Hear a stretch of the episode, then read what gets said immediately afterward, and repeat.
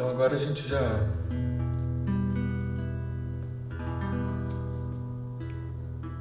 Ah, no pontinho dos comentários, tá.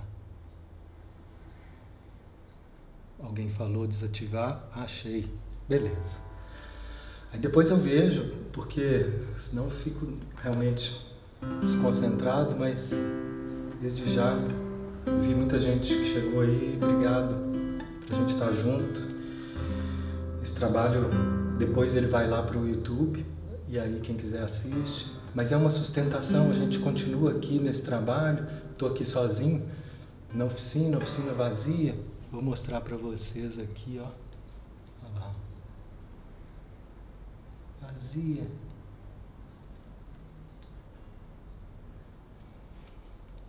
Mas cheia de energia, né? cheia de força e a gente, cada reunião, cada encontro, a gente vai sustentando, mantendo, porque não existe distância para a energia. Então a gente vai mantendo essa essa egrégora, né? esse campo de luz que a gente essas reuniões públicas semanais, elas acontecem há nove anos. Esse é o nono ano que semanalmente a gente está nessa tarefa. Então isso tudo vai construindo, né? Aqui a gente não vê, parece que não tem nada, mas energeticamente é toda uma estrutura que vai se formando, que vai se firmando por um trabalho que a gente não vê, mas confia, vai aprendendo a acreditar. A gente vê de outra forma, com outros olhos, os olhos do coração. Então, agora já convidando cada um que chegou para esse encontro hoje, são tantas salas abertas, né? Tantas salas, tantas ofertas, tantos trabalhos. Mas quem chegou agora a gente vai se aquietando. Vou pedir para que a gente possa prestar atenção na respiração um pouco, se percebendo como está, se colocando numa postura interna de maior receptividade o ideal quando a gente está querendo estar tá focado né, em, em um desses encontros virtuais que a gente tire as outras mensagens para que a gente esteja o máximo inteiro e aí a gente sente o encontro e de repente essa sala está cheia de cada um. Calma e tranquilidade são as ordens do Senhor. Calma e tranquilidade para receber amor. Calma e tranquilidade são as ordens do Senhor. Calma e tranquilidade receber amor, calma e tranquilidade. São as ordens do Senhor. Calma e tranquilidade. Para receber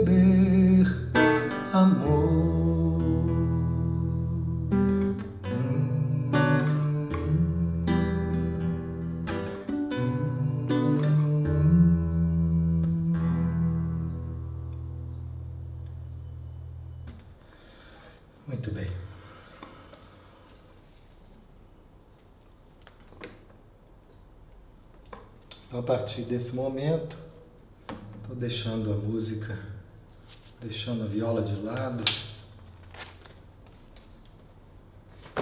Aqui nos nossos encontros são mais ou menos 30 minutos de música.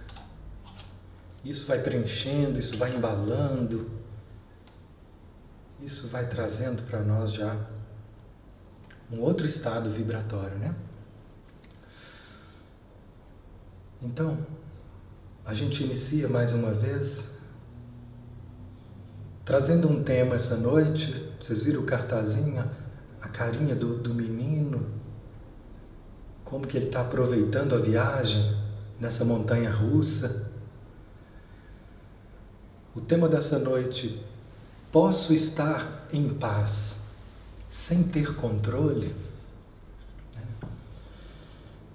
Essa, esse é um questionamento que a gente vai começar, alguns já estão começando a responder isso. Sim, não, às vezes, com alguns aspectos é possível, com outros não.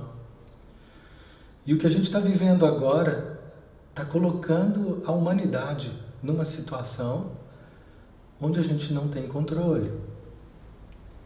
E como que cada um está lidando com isso? Como que cada um está respondendo a essas questões? Nesse momento,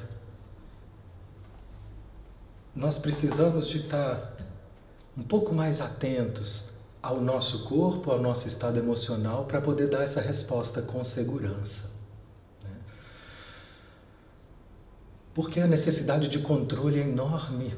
Muitos de nós acreditam que eu só posso ter paz se eu tiver controle, que eu só vou conseguir estar tranquilo se eu souber o que, que vai acontecer, se eu souber que dia que isso vai voltar, que dia que a gente vai poder voltar para o trabalho, que dia que eu vou poder, né, que a, a circulação do, do, dinheiro vai voltar a fluir. Porque existem tantas preocupações agora. O, o, o vírus foi a primeira que deixou muita gente apavorada, mas depois, com né, o, o recolhimento, com o isolamento, outras preocupações começaram a ficar até maiores. Né? E muita gente voltou para a rua sem medo do vírus porque está com medo de outras coisas, está com medo de perder o controle das finanças, outros já perderam, outros né, estão imaginando o que vai acontecer. A gente sofre muito pelas nossas fantasias do que vai acontecer. O medo cria fantasias e a gente vai embarcando nela quando de repente eu já estou em falência e sem chance de recuperar tudo na minha fantasia. Ou já estou tem gente que fala assim, eu começo a ver os noticiários, Mateus, de repente, quando eu me dou conta, eu estou me vendo lá entubada, lá no, na Expo Minas, é um parque de exposição aqui enorme, que está se transformando né, num, num, num grande leito hospitalar. Eu já me vejo lá, olha como é que é a mente, olha como é que é a fantasia, olha como é que é o medo. A gente não controla isso. E aí, como a gente falou semana passada, se eu não fizer essa travessia, isso começa a me rodear como um fantasma e pode me levar a um desespero, a um pânico. De outra forma, para que muitas vezes eu não me afete o que, que muita gente tem feito, eu não quero mais ver nada. E aí eu me desligo da situação, me desligo da realidade. E aí muita gente acha, inclusive, que não, é, que isso não é nada, porque na verdade tudo que chegou até agora foram muito mais informações do que a realidade. E aí a gente está vivendo uma crise de informações, uma crise de, de legitimidade da verdade. Né? Então o que a Rede Globo está falando é, é, certo? Ah, e o que o outro falou e aquele governante falou? É, a gente está tendo que, que se esforçar e unir dados e informações para poder entender, não, isso é verdade, isso não é fake, não. É, o, o, tempo todo, nesse momento, a gente está lidando com isso. E aí a gente vai vendo, informações não faltam para quem quer pesquisar seriamente, e, e basta ver. Ontem eu vi um jornal que ele mostrava assim, vários lugares dos maiores centros urbanos do mundo, meio-dia, tudo parado tudo parado. Aí ficava um tempo, passava um carrinho. Não é só aqui, é um lugar no mundo. A Disney parou. Né? Os americanos, que são os, os mais ambiciosos, que a gente tem notícia, assim, os donos do dinheiro no mundo, eles pararam, eles se renderam. Tem algo muito forte que está tomando controle. E nesse momento, essa recuar a isso, né, está gerando interpretações de cada um. E aí, nesse primeiro momento, essa primeira reflexão, né, será que nós estamos preparados para saber a verdade? Aí o que eu tenho ouvido é não. Né? Ah, vai falar, tem um, um cara que eu estava acompanhando, um, um, doutor, biólogo, muito fundamentado, é a área dele, virologia, né, microbiologia. E algumas pessoas falam, eu não quero ouvir ele falar, porque ele fala coisas que me aterrorizam. Né? Mas não é porque ele quer colocar terror, é porque é um estudo. Então, essa realidade para muitos está sendo aterrorizante porque nós não temos ainda emocional suficiente para poder suportar a verdade. E aí a gente acaba fugindo. E tudo bem fugir, a gente, desde que eu perceba, não, eu estou fugindo porque eu não estou dando conta. E aí depois eu posso ir voltando devagar. Né? Não preciso ficar ali na TV o dia inteiro. Posso ver um noticiário, um noticiário a cada dois dias, e pronto, porque eles vão se repetir o noticiário da manhã, ele vai repetir à tarde, depois à noite. O que sair de novo à noite vai aparecer no da manhã.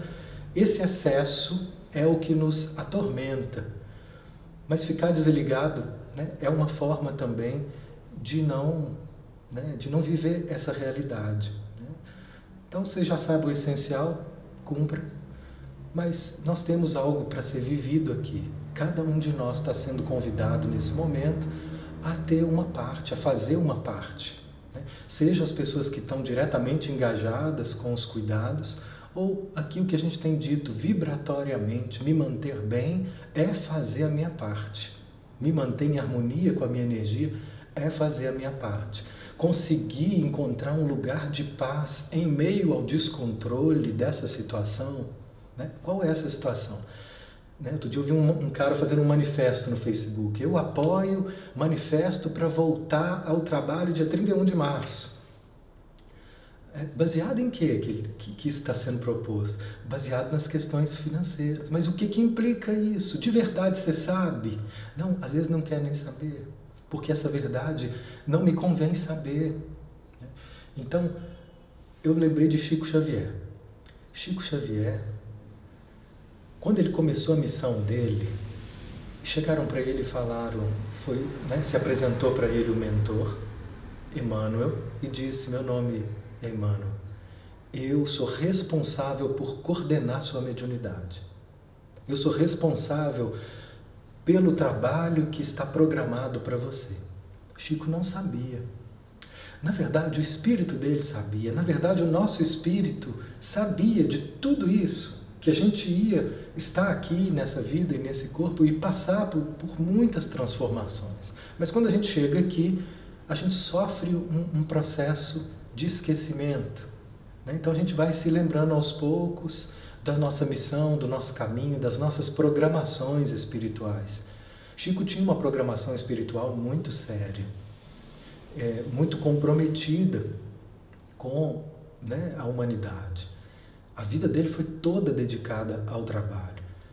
E então Emmanuel chega para ele e fala: a nossa tarefa é que você escreva 30 livros. Falou, 30? É, 30 livros. E ele falou, é, tá bom, vamos, vamos lá. E aí ele foi escrevendo, quando ele estava acabando os 30 livros, né? e é pronto, terminou 30, agora eu posso tocar piano, eu sonho em tocar piano, queria poder. Não, Chico, não, chegou aqui, você cumpriu bem a sua missão, chegou agora mais uma medida provisória que foi acabou de ser sancionada aqui pelo mundo espiritual mais 30 livros para você. Foi liberada essa autorização. Ah, tá, mais 30. Tá bom, então vamos. E assim Emmanuel foi levando ele. No final, 460 livros psicografados. Você imagina? Se chegasse para ele, ô Chico, você tem uma missão, você vai fazer 460 livros. Ele ia ser demais. Isso podia gerar nele um estresse, um né? um estresse desnecessário. Então, tem coisas que a gente precisa ir aos poucos. Né? A gente não, não sabe a próxima curva, e por mais até que se fale, ó, essa doença tem uma tendência, baseado no que a gente observou, no comportamento dela ali naquele país e aqui, ela tem uma tendência de se comportar assim, assim, mas nós não sabemos. Né? Ou a gente sabe até esse ponto, mas o que vai acontecer aqui no nosso país, nas nossas condições, nessa população sem saneamento básico, sem né, sem educação para poder entender o que realmente precisa para se proteger. Né? Nós temos uma crise na educação, a mídia está desconsiderada em muitos aspectos. Então, a gente não sabe, a gente vê só até a próxima curva. Aí depois da curva, a gente não vê. Então, o que a gente tem, assim, eu tenho uma ideia, as próximas duas semanas, o que, que eu vou fazer, né? Já precisei conversar com o proprietário dessa casa que a gente aluga. Olha, dá para a gente vai ter que entrar num acordo. Eu não vou conseguir, não tem mais nada, clientes. Estou segurando aqui no, no virtual, os terapeutas não vêm mais. Como é que nós vamos fazer? E então cada um vai ter que ir entrando, encontrando ajustes, né, para lidar com isso. Quando a gente fala em caminhos para a paz, é, nós vamos, o primeiro obstáculo é esse, é vencer essa ânsia de querer estar tá controlando tudo para poder ficar bem. Então eu trouxe hoje um recorte de um, um relato do Bert Hellinger, do livro que chama Fonte Não Precisa Perguntar pelo Caminho.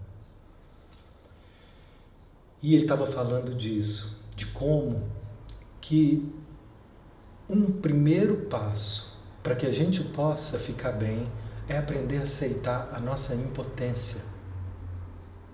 Que se eu não tiver aceitação com a minha impotência, eu vou estar sempre buscando movimentos de controle que não vão me trazer paz.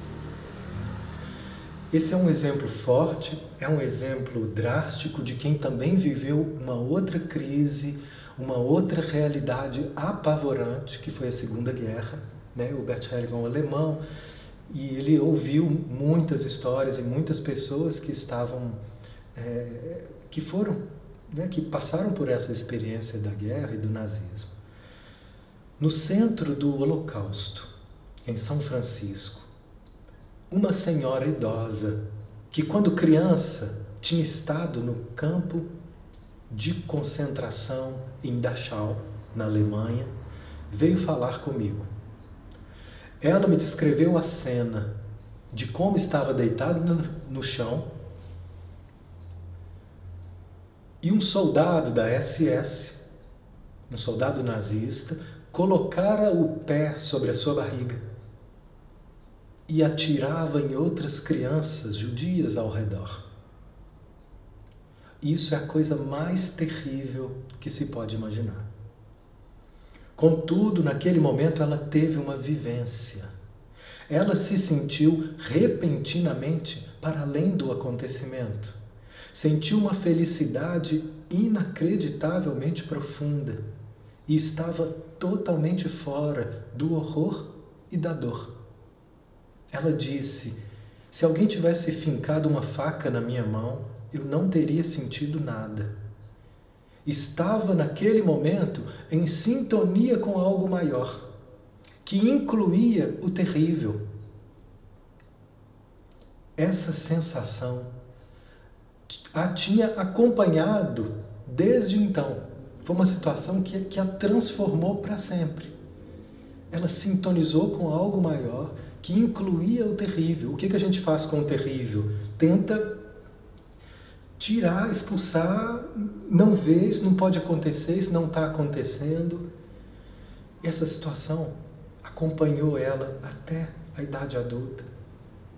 E ela disse ao Helene: com Hitler em mim, com o agressor em mim, estou totalmente reconciliada.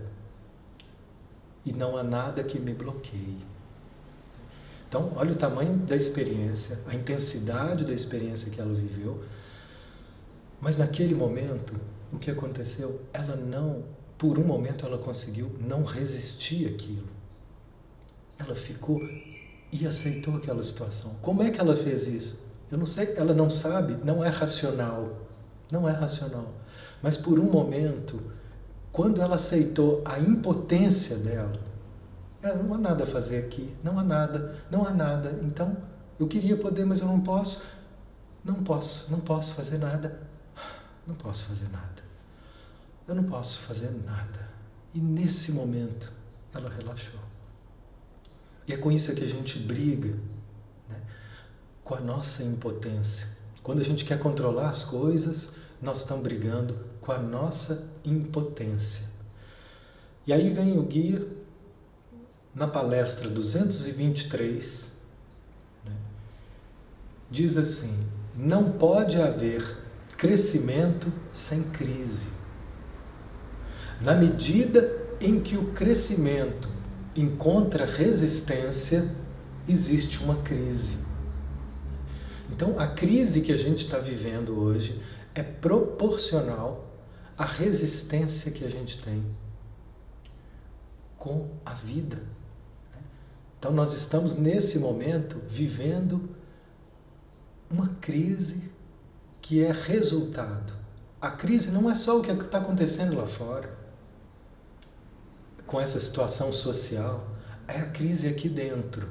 Né? É a resistência interna de aceitar que agora é isso. Agora é o que a gente tem.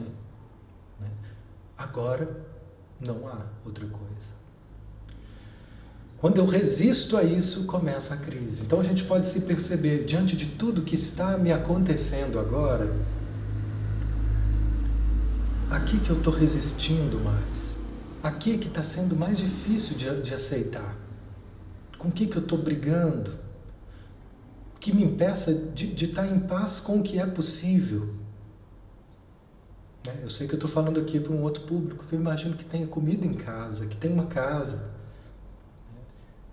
mas é difícil imaginar pessoas que possam, nesse momento, estar vivendo privações enormes. Mas agora, no que você está vivendo, o que está sendo mais difícil de aceitar? Com o que, que você está resistindo mais? E esse, então, é o nosso desafio. É saber perceber quando que eu estou criando tensão na busca pelo controle. E o que que me impede de relaxar? O que que me impede de soltar? O que que me impede de confiar nesse caminho e esperar? Aí ele diz assim: existe uma parte em nós, isso é dentro do, do olhar do guia, que chama eu inferior. O eu inferior é uma parte nossa que ela se rebela com a realidade o tempo todo.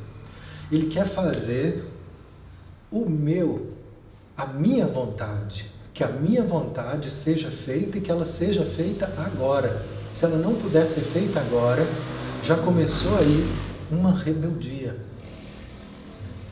Então, num caminho de desenvolvimento, a Terra está passando por um caminho de desenvolvimento.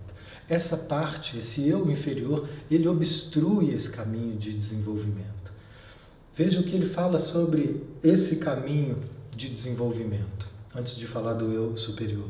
Na verdade, não é só o guia, mas são várias fontes. Né? Eu ouvi isso desde adolescente, eu ouço dentro do Espiritismo a voz né, do, das entidades falando para Allan Kardec, falando para Chico Xavier, de, de um momento de, de, transição, de um momento onde novas energias iriam estar chegando no planeta para trazer uma transformação. Que transformação é essa?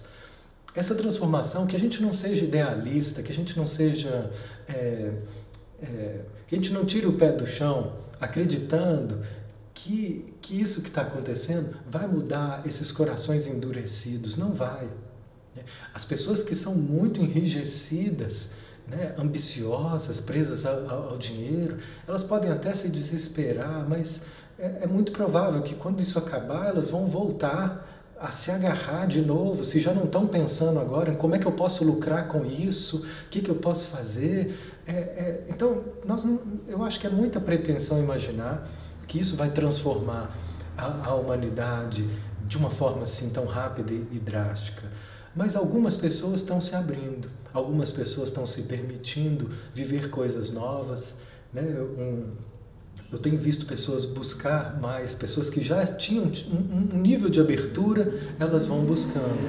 Mas qual é a ideia? A ideia é que a Terra, ela vibratoriamente, ela está sendo saneada, está tendo uma limpeza com tudo isso, né, energética, para que ela possa estar tá sendo gestada um, um, um novo padrão de humanidade que, que é isso? É, também não é para amanhã, nem para depois que acabar essa, essa crise. É também um processo que vai estar tá trazendo aos poucos, o que, que é aos poucos? Novas gerações. Novas gerações de seres que vão estar tá encarnando, trazendo novos impulsos para a humanidade, como sempre foi com a, com a ciência, com as artes, com a educação, com a dimensão espiritual, que vão estar tá trazendo assim seres que vão estar cheios de energia trazendo novas colaborações. E esses seres que estão assim alinhados com o eu inferior, ou seja, com essa dimensão nossa que resiste, que resiste às mudanças, aos poucos, à medida que eles forem desencarnando, qual que é a ideia? Eles não vão estar mais voltando a esse planeta outros lugares. É igual uma escola, um menino que começa a fazer bagunça e vai atrapalhando a sala, aí ele toma uma bomba, toma duas, chega uma hora, ele é convidado a retirar, a ir para uma outra escola, porque ali naquela escola ele não, não, tá, não vai ser possível mais. Essa é, é uma lei que vem, está elevando a humanidade para um, um outro nível. Né? Então o guia fala disso dessa forma aqui. Vocês já ouviram de mim e de muitas outras fontes que uma imensa e nova força cósmica, que se estenderá pelo planeta Terra, foi lançada no universo. Isso em 1970. Basta dizer que uma nova onda em direção da verdade espiritual se espalha pelo mundo de vocês. É essa a revolução. Uma nova onda vem chegando. Novos valores, sintetizando, que é isso? Novos valores buscam vencer velhas resistências. Então, toda essa ânsia pelo controle vem da resistência em mudar. Nossa vida está mudando. Né? Nossa vida vai passar por uma transformação. Pode ser que daqui a pouco seja pequena. Cada um. Né? Não só nesse acontecimento, mas esse influxo de mudança, ele está no ar já há algum tempo. A gente está atribuindo essa causa física e biológica que chegou agora, mas esse é só mais um passo para o que já estava acontecendo e o que vai continuar acontecendo nesse impulso de transformação da humanidade. Novos valores buscam vencer velhas resistências. E aí, agora olhando para essas velhas, por que, que a gente não se entrega a esses novos valores? Por que, que a gente não relaxa em relação há essas possibilidades de mudança? Se é o que tem, agora, por exemplo, muitas pessoas que, que estão tendo né, uma, uma redução financeira, agora elas estão sendo convidadas a, a, viver de uma forma muito mais simples, né? de não fazer nenhum tipo de extravagância, né? de estar tá aproveitando, assim, valorizando muitas coisas que talvez não estivessem sendo valorizadas. Tudo isso está vindo. Por que, que, é tão difícil aceitar isso? Por que, que é tão difícil é, relaxar nesses momentos em que a vida nos convida a mudanças? Porque uma parte resiste. E que parte é essa que resiste? Ele está chamando. É um eu cego. É um eu que ele é egoísta. Que ele está pensando só em mim, no sentido é, de, de desonesto. Ele não quer saber ele do, do todo, eu, é só eu. E também esse esse aspecto nosso, essa parte do eu inferior, ela tem uma ignorância. Ela é tão ignorante que às vezes chega a verdade e eu não eu não consigo absorver aquilo. Quando Jesus falava, ele falava assim: Eu estou falando para aqueles que têm ouvidos de ouvir, eu estou falando para aqueles que têm olhos de ver, porque os que não tinham olhos de ver, escutavam, mas não entendiam, viam, mas não enxergavam, estavam cegos, fechados, coração fechado. Tudo isso que está acontecendo, se tiver um propósito mais espiritual que a gente possa conceber, seria despertar a abertura do nosso coração. Mas o eu inferior obstrui esse movimento. Por quê? Porque ele teme o eu inferior ele não é um, um capeta que fica com, com maldade, eu quero mal para o mundo, não é isso. O inferior, ele é são aspectos nossos que, que se alimentam ainda de distorções, né? ou seja, de prazeres imediatos. Se eu pensar no meu prazer imediato, isso tudo parece horrível. Né? Ter que me privar de pedir pizza, né? ter que me privar de viajar, ter que me privar de disso ou daquilo que eu fazia, ter que me privar de, de estar tá de posse né? do meu ir e vir, do meu dinheiro, ou mesmo, né? porque eu não estou falando ainda da questão do, do vírus, porque, gente, isso nem começou. Mas não é à toa que eles estão fazendo leitos, eles já entenderam, muitos líderes já entenderam e estão esperando a próxima fase. Por enquanto, ainda é tão pequeno que, como a gente não vê, muita gente está saindo para a rua e fala: gente, isso é uma bobagem. É por quê? Porque eu não estou vendo. Essa é a cegueira do eu inferior, que não consegue avaliar, que não consegue conceber algo que seja diferente daquilo que eu tenho como a minha necessidade imediata. Então, o eu inferior ele tem medo, tanto medo de perder, que ele trava, ele teme, ele desconfia, ele resiste. Né? A parte que a gente escolhe, que se alia a, a, esse, a esses aspectos, é que vai criar uma crise para nós. Né? E aí o guia fala: nessa situação de luta e conflito, a crise é inevitável. A parte que resiste gera crise ao obstruir o movimento inexorável, irrefreável da força evolutiva. Lembrando da lagarta, da lagarta agora. A lagarta chega um determinado momento que ela recebe um, um anúncio orgânico é hora de você parar. E você vai perder todos os seus movimentos. E vai dando um sono nela, imagino, fazendo aquele casulinho e se aconchegando. Só que ela não pensa, ela não questiona, ela não tem esse eu inferior para resistir aquilo. Então ela vai aceitando aquele movimento de se recolher, de parar, de fazer ali um casulinho e ali ela se recolhe. E nesse recolhimento ela espera não há resistência e depois a vida surge. É uma morte. Né? A morte ela é só uma transformação. Né? O que está morrendo agora em você? Quando eu me sinto assim privado. Né? Então a gente vai aprendendo a olhar para esses medos e aprendendo a encontrar aqui uma força para não criar resistências. Não criar resistência não significa não ter que fazer nada. Significa eu vou fazer a minha parte. Que, qual é a parte que me cabe nessa situação? Essa. Mas tem uma outra parte que não me cabe e aí eu entrego. É como o Bert Hellinger falou: olha, aceitar essa impotência, mas me ligando a algo, aquela menina ela conseguiu se ligar a algo que parecia maior do que tudo aquilo. Me ligar a algo que é tudo aquilo é buscar esse sentido.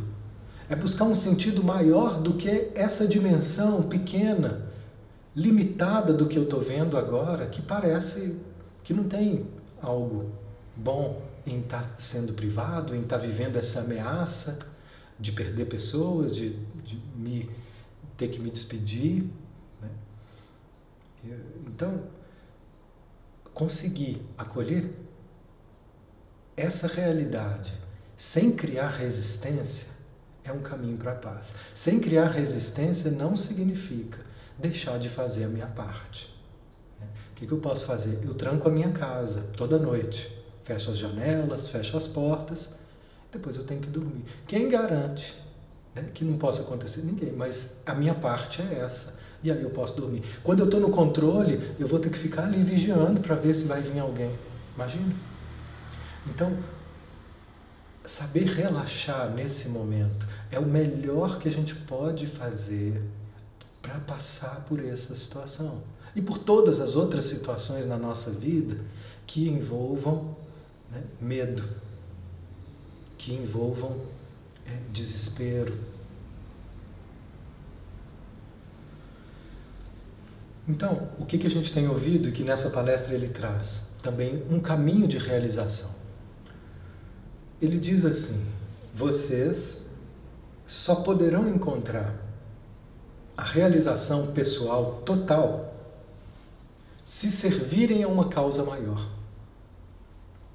Essa é a única forma da gente encontrar totalmente a realização. Então, só que nós precisamos entender melhor o que, que é servir a uma causa maior. Quando eu me alinho a esse propósito divino e deixo de oferecer resistência, eu já estou em acordo com a realidade, eu já estou oferecendo né, é algo que é bom. Eu conversando com, a, com a, uma amiga minha, que ela me acompanha há muito tempo aqui na oficina, e ela me disse no primeiro momento, Mateus, eu estou aterrorizada. Eu falei, mas o que, que, que mais te apavora? Ela falou, Mateus, eu estou com medo de morrer todo mundo, vai morrer todo mundo. E ela falava assim, muito, com muito medo.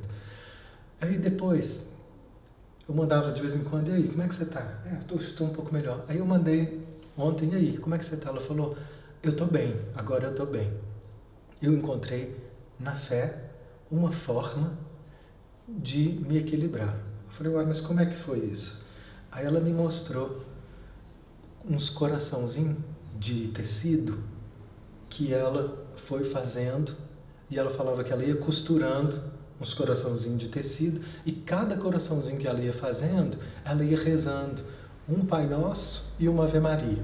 Então a mente dela já ficou ali e ali ela ia rezando e colocando naquele coração a melhor das intenções dela, que ela falou que ela estava guardando para poder dar para o Dia das Mães, que aí ela ia dar, aí eu mostrou a foto assim na cama dela, aquele monte de, de coração de pano, onde ela estava ali confeccionando, mas não só confeccionando.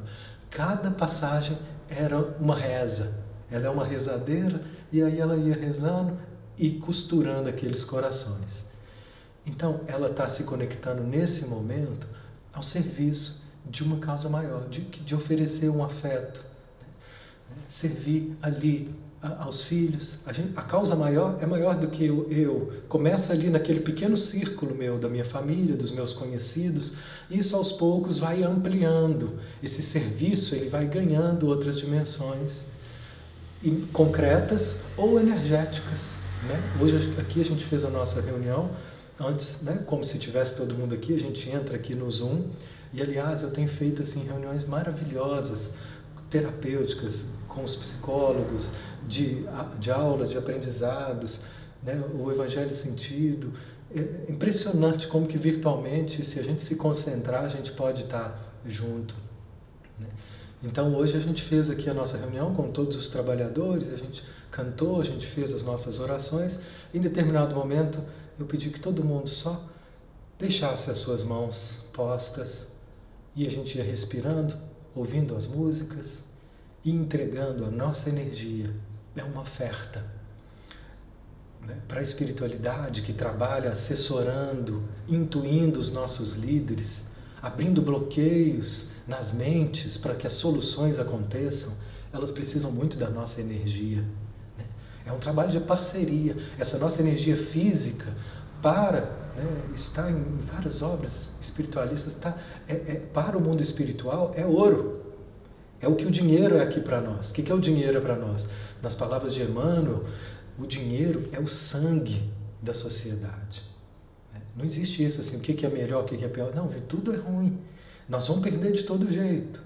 Né? Não dá para, se, se não chegar de outras vias e cortar todo o dinheiro, é colapso também. A gente não aguenta tanto, porque é o sangue que circula. Né? Para o mundo espiritual, a nossa energia física, que é né, essa emanação física dos nossos sentimentos, dos nossos pensamentos, isso é o sangue, é o ouro, é o que faz né, é, muitas portas se abrirem e se fecharem espiritualmente na nossa configuração humana. Então a gente só se coloca à disposição e para doar essa energia e ali cada um libera. E uma satisfação nesse momento, eu me sinto realizado de estar servindo a uma causa maior. Dessa forma simples, é o que é possível agora, é, mas isso tem poder. Se todo mundo fizesse isso, né? Uma vez fizeram um experimento de, em Chicago, de muitas pessoas meditando ao mesmo tempo durante uma sequência de dias e eles viram que a, o índice de criminalidade diminuiu. Né? Então a humanidade ela ainda está aprendendo e vai aprender cada vez mais a descobrir o poder que tem a oração, a meditação, essas, essas energias. E tudo isso começa, não adianta falar disso, né? o guia fala nessa palestra, não adianta você querer doar o que você não tem. Não, imagina uma pessoa que é muito pobre financeiramente, ela, como é que ela vai dar dinheiro para alguém? Ela não tem. Como é que eu vou dar energia para alguém se eu não tenho, se eu estou desvitalizado, se a minha vida está sem sentido, se eu estou desesperado? Então, primeiro eu preciso desse alinhamento. É a próxima frase que ele diz. A realização, ela está no serviço. Mas o serviço só pode ser prestado por meio da autorrealização. Eu só vou conseguir de fato oferecer um serviço que me, me realiza, um serviço que me preenche totalmente, se eu estiver bem. Então parece uma contradição, porque estar bem é um ato egoísta, eu vou cuidar de mim. Quando eu for cuidar de mim, eu vou ter que dizer às vezes não para o outro, eu vou ter que né, me atender. Conheço uma pessoa que ela fala, Mateus, como é difícil decepcionar os outros. E se ele não, não aceita decepcionar ninguém, ele entra em, em, conflito, ele entra em colapso, ele entra em crise. Então eu preciso de uma dose. Né? Jesus decepcionou tanta gente, ele decepcionou demais. Né? Os judeus estavam ali vibrando porque eles começaram a ver as coisas que ele fazia, as coisas que ele falava, a multidão que começou a segui-lo. E eles falavam: Meu Deus, esse homem é o nosso líder. Será que ele é o, o Messias que vai nos libertar do, do julgo romano? Né? Como se a libertação fosse física. Né? Igual agora também, o que está em jogo é outra libertação, é outra saúde que a gente está sendo convidado a, a respirar com todas essas mudanças.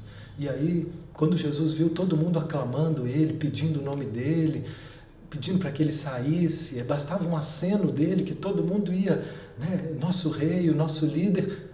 Ele olha para aquilo e vira as costas e sai. Naquele momento ele sela também um destino para ele. Ele decepcionou uma multidão. E aí ele disse: Gente, vocês não estão entendendo. O meu reino não é desse mundo. Não é aqui que está que, que tá em condição de ser plantado um, um ambiente de justiça, um ambiente de fraternidade. Né? É aqui dentro. É aqui, o meu reino é interior. Ele vira as costas e decepciona um monte de gente para atender a verdade essencial dele. Para atender aquilo que o realizava. O que, que o realizava? Seguir o que ele chamava a vontade do Pai que, que era a vontade do Pai? Eram as ordens que, que ele ouvia na consciência, a consciência mais pura, dentro dele mesmo. Então, essas são as reflexões para que esse momento a gente possa estar buscando a nossa realização, buscando um caminho né, que, que eu consiga ficar bem essa moça encontrou fazendo isso e ao mesmo tempo e compreendendo como que isso pode ser colocado a serviço da humanidade. Né? São pequenas coisas, não precisa ser coisas grandiosas.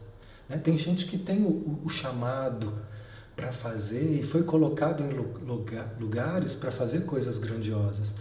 E outras pessoas, é isso, é esse pequeno, é esse simples, é esse cuidar da minha casa, da minha casa mental, é esse cuidar da minha família, é esse cuidar da, rede que eu estou conectado. Está todo mundo mais do que nunca conectado a uma rede que é mais ou menos limitada. Né?